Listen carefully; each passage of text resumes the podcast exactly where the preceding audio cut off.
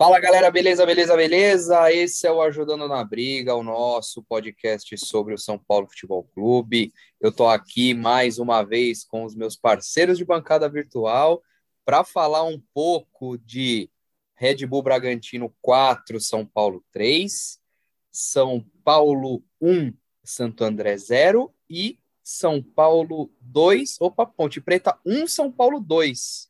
Eu sou Gabriel Casac e eu tô aqui com o Renatinho, Renato Nunes, meu patrão. Renatinho, o bem venceu. Chelsea campeão do mundo. A piada ainda está viva. O Palmeiras ainda não tem mundial. Um abraço, Renatinho. Fala, Gabriel. Um abraço, Vitor. Um abraço a todos aí que estão tá escutando o podcast. Nem me fala, hein? Que alegria. O sábado foi contemplado com uma felicidade dessas. Eu vou confessar que fiquei com muito medo. Eu achava que ia dar uma, uma zica enorme ali. Mas o rei do futebol, né? Os deuses do futebol foram bonzinhos com a gente. E é isso, é que eu até escrevi no Twitter. É, essa coisa de eles ficarem indo toda hora pro Mundial, tá ficando mais exposto, a piada tá ficando mais pesada ainda. Então é melhor eles pararem de ganhar Libertadores e ficarem na deles, porque Mundial é só o São Paulo mesmo, trimundial. Vamos aí, ajudando na briga. Doutor Gabriel Augusto, Vitor, é, quando você for falar de A, frisa que você tá falando de A para não falar B, igual um imbecil. Que aqui é, eu preciso fazer uma errata da, do programa passado, em que você falou da estreia do São Paulo no Campeonato Paulista 2006, o primeiro jogo na temporada, no qual o São Paulo perdeu para o Santo André. E eu confundi com a estreia do São Paulo no Morumbi, que foi o jogo seguinte com o Juventus, e perdeu. Curiosamente, o jogo com o Juventus era da primeira rodada, mas foi remanejado para depois.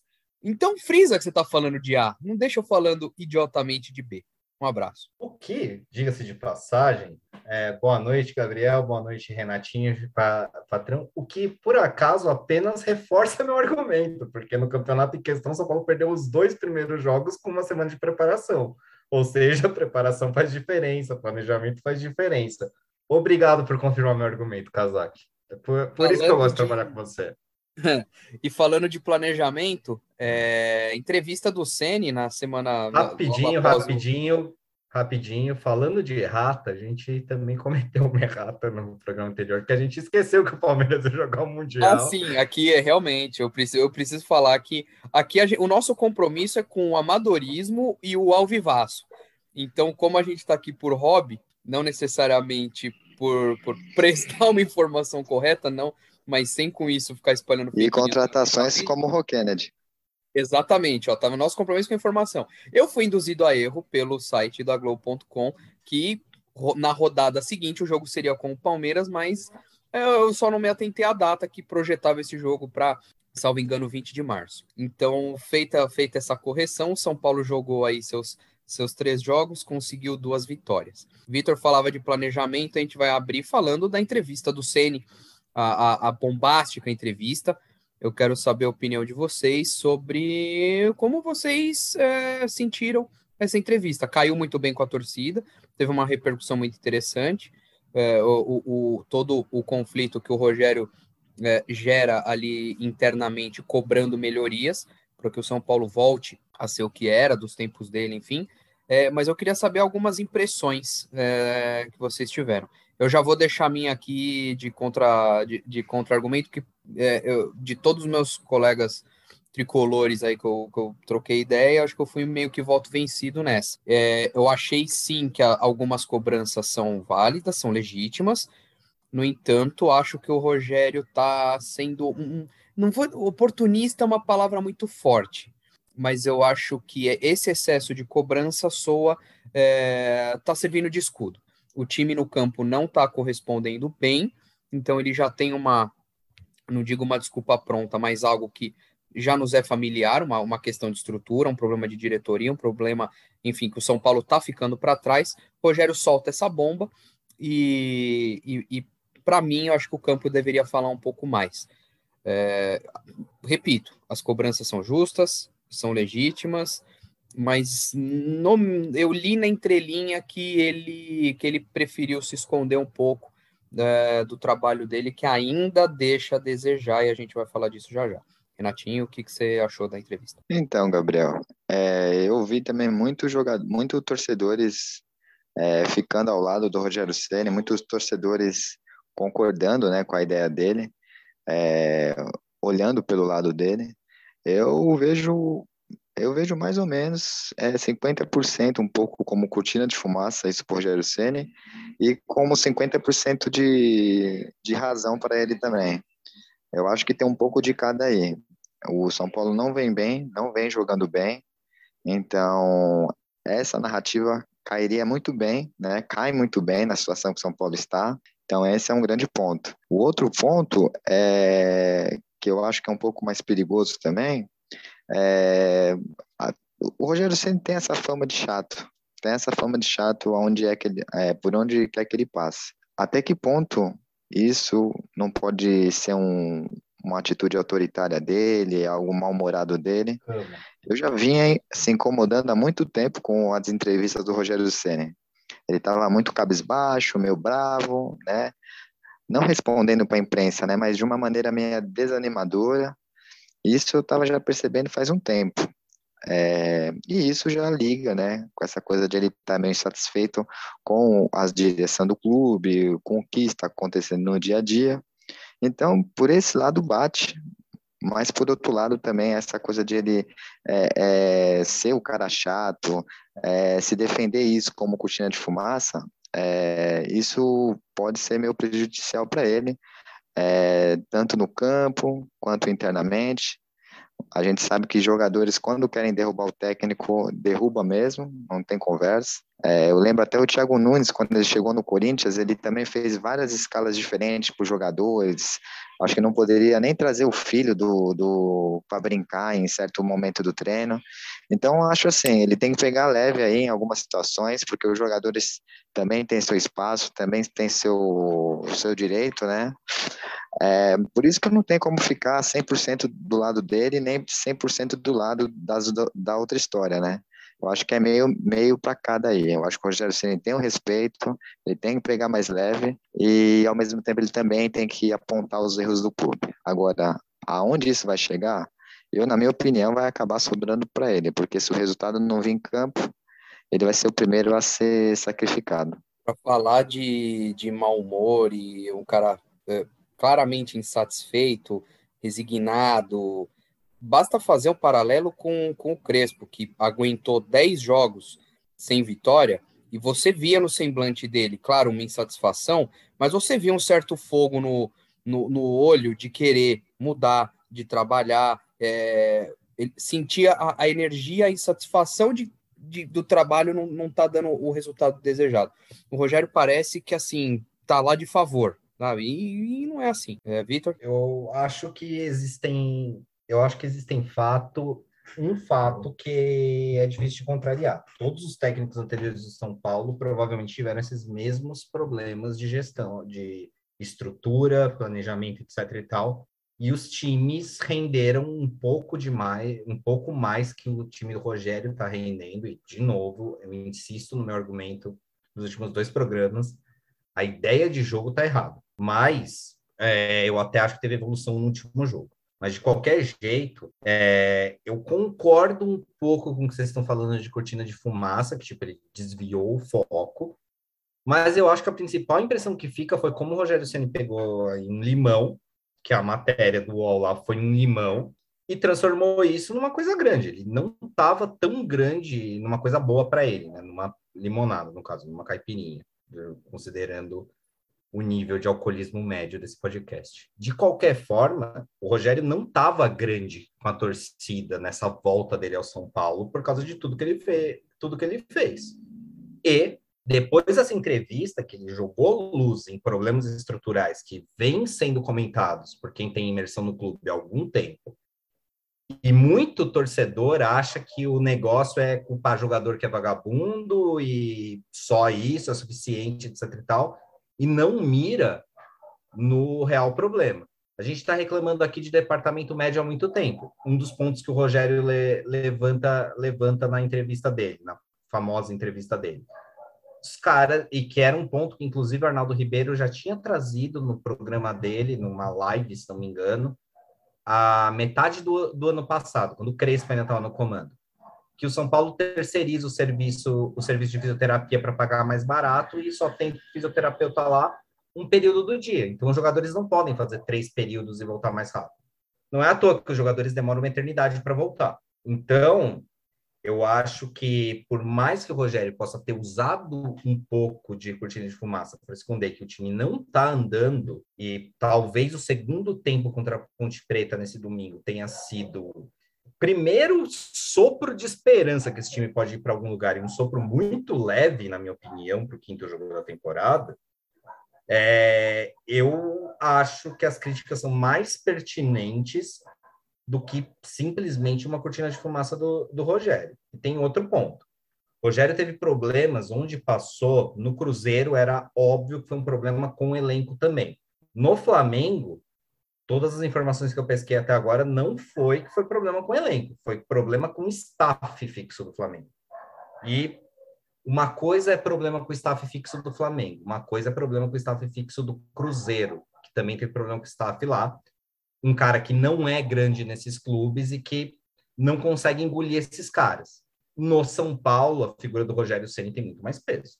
Então, numa queda de braço, numa queda de braço ali, o Rogério tem tamanho suficiente para talvez começar uma reestruturação que o São Paulo já demorou para começar a fazer e precisa começar a fazer urgentemente para não ficar mais para trás. Então, eu prefiro ficar ali alinhado, apesar de achar que tem um pouco de cortina de fumaça, sim.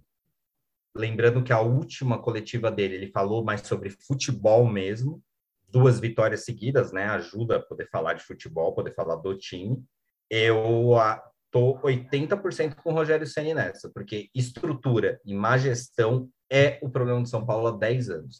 Não é só elenco mimado. Não é esse o problema. Repetindo, Red Bull Bragantino 4, São Paulo 3, São Paulo 1, Santo André 0.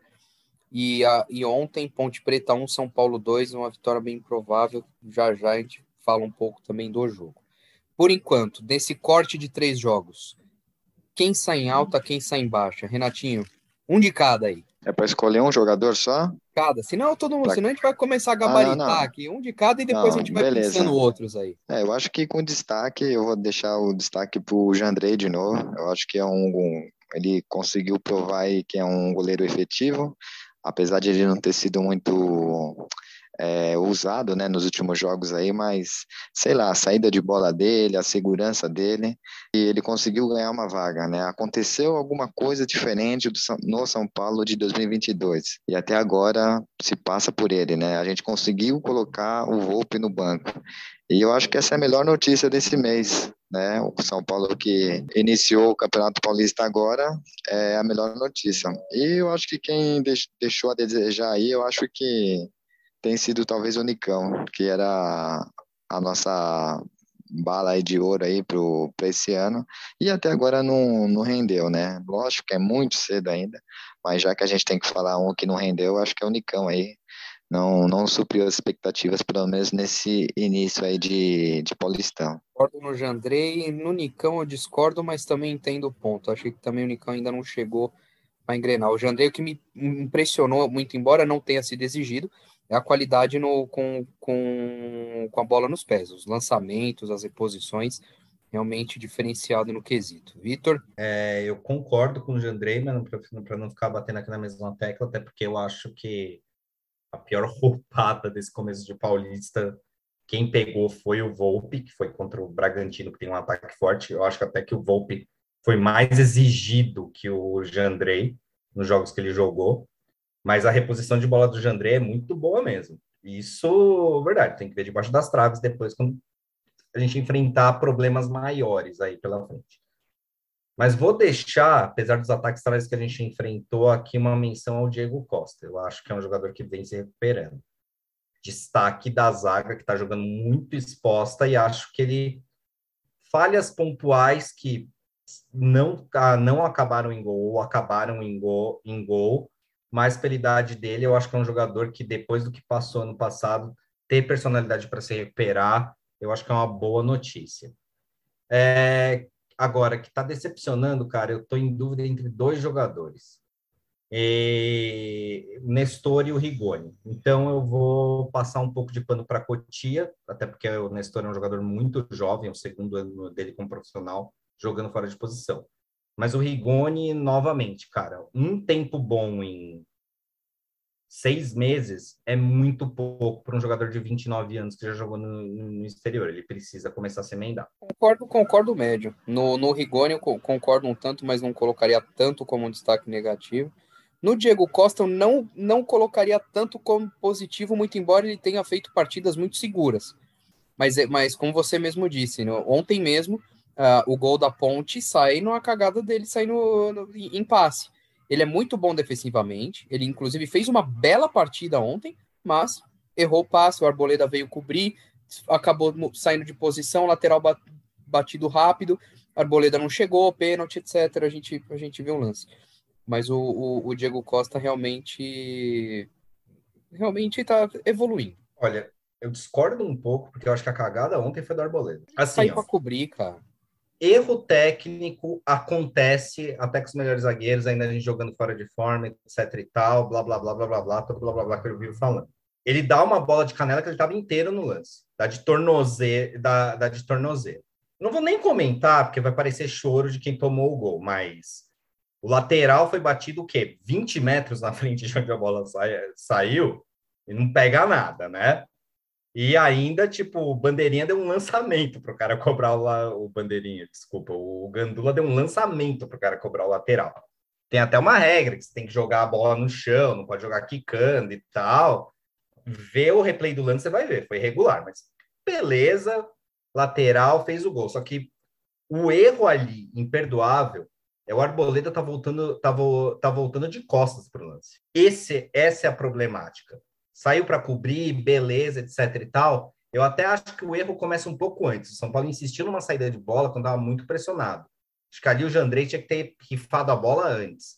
Mas começo, começo de temporada, etc e tal, é o tipo de erro que dá para perdoar. O que eu quis aqui falando do Diego Costa é principalmente a personalidade dele, porque depois de 2000, depois da falha que ele teve em 2019 ainda quando era o Diniz, saiu do time 2020 inteiro, um ano muito difícil, com a torcida no pé dele, ter personalidade ali para jogar no lugar do Miranda, no lado oposto da zaga sendo destro, e fazer umas boas partidas, eu acho que merece aí um destaque positivo. No começo de ano que ninguém se destaca muito também, então... Eu entendo esse ponto. Realmente, o Diego Costa, ele tem essa coisinha. Eu lembro do, ah, salvo engano, foi a Copa do Brasil 2020, que empatamos aqui, ganhamos uns pênaltis do Fortaleza, Salvo engano, o primeiro gol do Fortaleza, ele perde a bola no meio de campo, erra o passe, enfim. Ele tem alguma.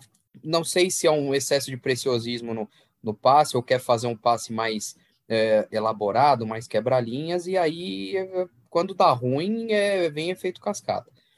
Esse gol eu tô mais disposto a colocar um, um pouco mais na culpa dele e, e o Arboleda foi, tá, foi tentar cobrir, mas é, eu não vou usar a máxima respeito sua opinião, mas discordo, porque eu prefiro desrespeitar sua opinião e resolver isso à base de agressões.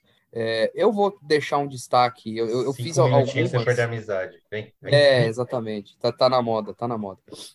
O, eu vou dar um, um, meu destaque em alta é o. Acho que o Marquinhos sai em alta. É, entrou bem nos dois jogos, fez o gol salvador do, do jogo com o Santo André. Ontem entrou, deu passe. É, ele não, não fez tantas jogadas características né, de, de velocidade, de puxar marcação, de abrir espaço, mas ele se mostrou efetivo. Isso, isso dá confiança no, no jogador, isso é, é, é faz o CN ter algum tipo de repertório, olhar para o banco e, e, ver nele uma, uma chance de, de mudar alguma característica de jogo. Meu ponto positivo é o Marquinhos. Agora, com relação a baixas, rapaz, é, eu selecionei quatro aqui. Eu acho que eu vou escolher. Ah, ah, difícil. Eu tava entre o Gabriel e o Reinaldo. Eu vou. Eu vou no Gabriel. Eu acho que eu esperava um pouco mais do Gabriel nesse, nesse começo de temporada, é, com ele ganhando mais alguns minutos, né? Ele não, não muito combativo, não o muito. Neves, né? O Gabriel Neves. Exatamente, o Gabriel Neves não muito não nem tanto participativo na distribuição de jogo ou pouco efetivo, é, meio passes de lado, laterais, assim, nada muito é, nada é, virou uma coqueluche, né? O, a contratação dele e até agora no campo muito pouco, inclusive defensivamente. Então ele eu vou colocar uma nota porque eu esperava um pouco mais dele. O Reinaldo não não começou bem a temporada e eu tenho a gente vai fazer uma última menção rosa cada um. Quero destacar o, o bom jogo do Igor Vinícius ontem, mas e que o Caleri não tem jeito, é insubstituível, né? né voltou para assumir a nove de vez. Mais algum, alguém quer dar mais algum destaque aí, Renatinho, mais algum? Caleri é um negócio tão louco que até os, até os adversários acham que toca no Caleri que é gol, né? É verdade, Victor. É só sobre o Neves, Gabriel. Eu acho que o Neves, é essa coisa da contratação dele, um tumultuada, né? Ele ia chegar numa, numa janela, chegou na outra. Eu também vejo uma, uma, uma. Fico bem desapontado, né? Eu acho que falar tão bem desse jogador que ele resolvia lá no Nacional. E até agora, eu até vi um post, não sei se foi do. Foi do Matias, né? O Matias Pinto lá do Trivela. Ele até escreveu que até agora ele é o o uruguaio mais sem graça, é mais ou menos isso. Ele escreveu. Frio. Ele fala, o uruguaio mais petiofrio. É, é, eu sigo o Matias Pinto. É, é, eu vi um Twitter parecido, mais ou menos isso dele. Acho que eu concordo com ele, viu? Até agora nem parece que é uruguaio. Não sei, espero que seja começo de temporada e ele, volte, ele venha jogar bem, porque se continuar assim, vai ser um grande fiasco uruguaio aqui no tricolor. Tá aí, mais alguém que queira destacar? Eu discordo um pouco de vocês sobre o Gabriel Neves, tá? Mas é que assim, Nacional do Uruguai é um cara que resolvia. Não, era um bom jogador, um jogador bem acima da média no futebol uruguaio. Tem que ver, o futebol brasileiro é mais competitivo que o futebol uruguaio. Eu acho que é um jogador ok. O problema, o problema de São Paulo é a ideia de jogo. Gabriel Neves, do lado ali de um primeiro volante mais, marcado, mais marcador, que era como o Nacional do Uruguai jogava, é, ou de um volante mais box-to-box, ele consegue jogar mais. O problema é que, tipo, como um primeiro volante ali, cão de guarda da zaga, não é o esquema dele, ele é o cara para fazer pressão lá na frente. E as principais características de jogo dele é esse, bola longa e nos jogos que ele jogou, boas inversões, tirando o jogo contra a Ponte Preta, que ele foi mal de fato, não foi bem. Só que mesmo assim, no primeiro tempo do jogo contra a Ponte Preta, eu vi algumas evoluções no time, estava um pouco menos exposto. Mas não tem jeito, precisa de um volante mais marcador, aquele meio de campo. Não dá para jogar com um nota 6 na marcação, que é o Gabriel Neves, 6, 6,5 na marcação, e um que é nota 4 na marcação, apesar de ser segundo volante, porque o Nestor é impressionante, todo mundo passa dele. Ele é passado para trás com muita facilidade. E eu acho que o problema é esse, a gente eu volto a dizer, a falta que o Lisieiro está fazendo nesse meio de campo é absurda. Nunca ninguém vai conseguir me convencer que o Rogério, diretoria, inclusive acho que é uma pergunta que está faltando nas coletivas para o Rogério. Por que raios você liberou o Lisieiro sem o São Paulo ter um volante contratado? Porque não dá para entender. A falta que o Lisieiro está fazendo nesse meio de campo, em todos os jogos até agora, tanto na distribuição quanto na marcação, é um absurdo, é nítido para ver. Então eu acho que é mais um problema, um problema de esquema, mas realmente o Gabriel Neves eu até vejo raça nele, mas não é aquele uruguaio padrão que come grama, etc e tal, é um jogador mais refinado.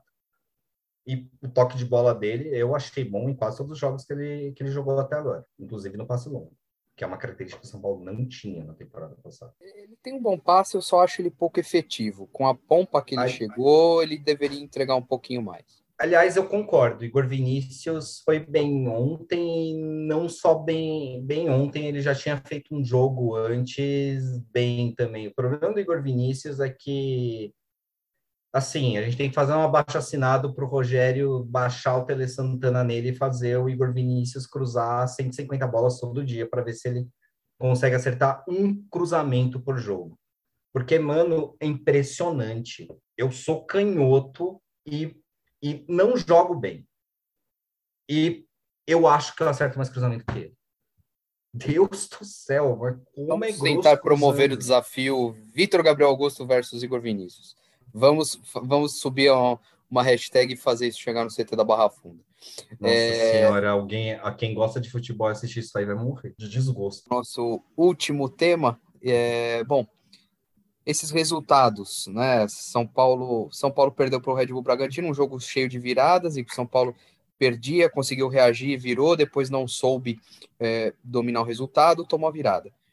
Mas uma vitória arrancou a forceps, uma vitória contra o, o Santo André, e ontem também, quando, quando já havia Viola em Caco, conseguiu empatar o jogo, merecia o empate, não acho que merecia a vitória, mas aí, na base do, do abafa e, e, e pressionando como dava, a zaga da ponte vacilou, Caleri guardou, São Paulo duas vitórias seguidas, já podemos sonhar com algo mais, já podemos é, achar que o time está encaixando, há algum tipo de evolução no trabalho, ou, ou por enquanto ainda é muito obra do acaso, o São Paulo ainda está devendo.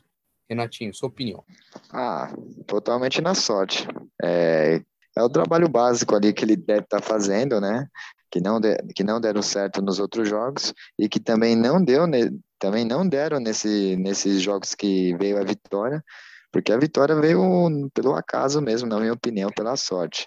É, eu acho que dá para almejar sim, numa questão, é, se eu não me engano, o líder do, do Paulistão é o São Bernardo, inclusive é do nosso grupo, ele está com 11 pontos, com um jogo a mais, então, né, o São Paulo está com menos, São Paulo ganhar já ficaria ali com 10, um a menos só que ele. Então dá para almejar sim. É, o São Paulo, é, o futebol é muito, tem muito dessas, né? Aí no fim o São Paulo começa desacreditado, quase zona de rebaixamento, e no fim é campeão, né? Quantas histórias que a gente não viu assim, principalmente no Campeonato Paulista. Teve até o Corinthians, né? Uma época aí que falaram que ele era a quarta força. Aí começou muito mal, depois foi lá e foi campeão. Então, é isso. Eu acho que é aproveitar essas duas vitórias, independentemente de como chegaram elas, é, é pegar e tentar elevar aí a autoestima do time e, e tentar chegar, pelo menos, classificando em primeiro do grupo e, quem sabe, fazendo uma quantidade de pontos que ajudem lá na frente, lá num futuro mata-mata. Mas é isso, eu acho que é, é pelo acaso e, e, se for, e se forem espertos os jogadores e Rogério Ceni usar isso aí como incentivo para os próximos jogos para saber que, que dá, dá para jogar pelo menos é, mesmo o São Paulo ainda estando perdido aí no, no seu plano de jogo aí. O jogo contra o Bragantino, eu vi uma evolução na parte ofensiva do São Paulo. Não dá para dizer que o São Paulo não criou naquele jogo, criou com, e fez gol, só que ao mesmo tempo a defesa estava um desastre. Contra o Santo André, eu vi uma evolução na parte defensiva do São Paulo, leve, e de novo uma regressão na parte ofensiva do São Paulo. Contra a Ponte Preta, eu vi um time um pouquinho mais funcional, embora ainda muito exposto, embora ainda pouco criativo, mas há de se considerar. O time da Ponte também jogou bem fechadinho, explorando contra-ataque. E é difícil entrar em defesas frustradas mesmo. O Chelsea que o diga contra o Palmeiras. Né? De qualquer forma, eu vejo algum alento de evolução no trabalho do Rogério, eu vejo algumas modificações relevantes no trabalho. Sinceramente, Paulista, cara, nessa temporada louca que a gente tem aqui no Brasil, tem que servir para isso. O fazer testes e o time apresentar uma evolução, não estourar jogador para quando chega a hora importante do ano, que é o Campeonato Brasileiro. Porque, e de novo, ó, a gente ganhou duas e já está na zona de classificação do nosso, do nosso grupo. É o que eu digo há muito tempo, cara. Pega esses quatro, seis primeiros jogos do Campeonato Paulista e ignora. Eles não fazem a mínima diferença. Se o São Paulo não for rebaixado no Paulista, e é muito difícil isso acontecer, mesmo jogando seis jogos fora, como esse ano prova, não faz diferença nenhuma ganhar, não faz diferença nenhuma perder o Paulista. Então, cara, para mim, se, esses jogos aí que ele tá jogando, pré-temporada. Então, se o time tá mostrando alguma evolução, o Rogério tá usando esses jogos para pelo menos encaixar melhor a ideia de jogo, para mim tá valendo. Sinceramente, não vejo grandes evoluções. Assim, é, no, no tatiquês da coisa. Acho São Paulo ainda muito engessado, com problemas crônicos de, de criação de jogada e, sobretudo, até de finalização, inclusive. São Paulo está fazendo pouco gol, está criando pouco. É, a, a, o Rogério ainda não conseguiu dar um jeito nisso, e quando, e quando chegou, é, parece que virou Muricibol, né? chuveirinho na área, aquela coisa toda. Mas o único ponto positivo que eu vejo é que o São Paulo voltou a ser um time mais brigador, né? Parece que como eu, o Rogério está começando a incutir na cabeça dos caras que tem que brigar até o fim.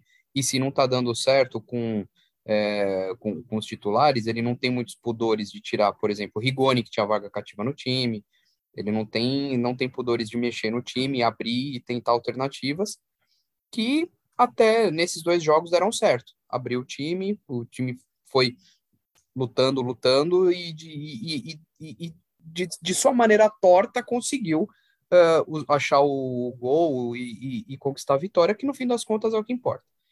Mas o trabalho do Rogério ainda ainda não saiu do. Ainda tá na luz vermelha. Ainda não, não pintou um amarelinho, ainda não. Tô com, ainda com bastante pé atrás. Mas valorizar a luta, a entrega dos jogadores e tudo mais. É isso? Programa jato hoje, gente, tem dois minutos de groselha ainda. Quem quer falar alguma ah, coisa aí? Não, meu, o chefe falou, o chefe falou que queria resolver logo e já passou do horário limite. Eu, não, eu mas foi bom, meu. Foi produtivo, foi produtivo. A gente falou muito bem aí. Você até defendeu o Diego Costa, não passou um programa sem falar bem dele, ó. o Renatinho com certeza já, já, já lustrou a bandeira do Marquinhos que ele fez, né? Já até esqueceu o Caio. Já até esqueceu o Caio. Não, mano, bastidores aqui do bastidores do ajudando na briga. O Renatinho tava quieto há dias no grupo do WhatsApp. Saiu, saiu o gol lá, mas veio assim mais rápido, mais rápido que o Relâmpago Marquinhos, a mensagem do Renatinho. Eu falei, Relâmpago Marquinhos é o novo craque. É o novo Lucas. Novo Miller. Eu tô lembrando aqui, ó, o, o Anthony, quando ele começou no São Paulo, ele teve uma temporada que ele sumiu, depois voltou para a base está se configurando a mesma história do Relâmpago Marquinhos. E sobre o Caio, bem também, mas eu acho que o Marquinhos vai sair na frente aí até pela experiência. A gente fala falta, de Marquinhos, mas. Falta etapas para o Caio, né? Eu lembro do Maioli também. Maioli é interessante, jogava com o Marquinhos na base, hein? Quem sabe a gente vai ter uma dupla aí, Maioli e Marquinhos aí, futuramente. O Maioli tá com, tá com cara de ter o selo Rony de, de categoria de base de São Paulo. Gente, esse foi o Ajudando na Briga nessa semana. É isso. Um abraço e sigamos sempre ajudando na briga. Vamos, São Paulo. Vamos, São Paulo. Vamos, São Paulo.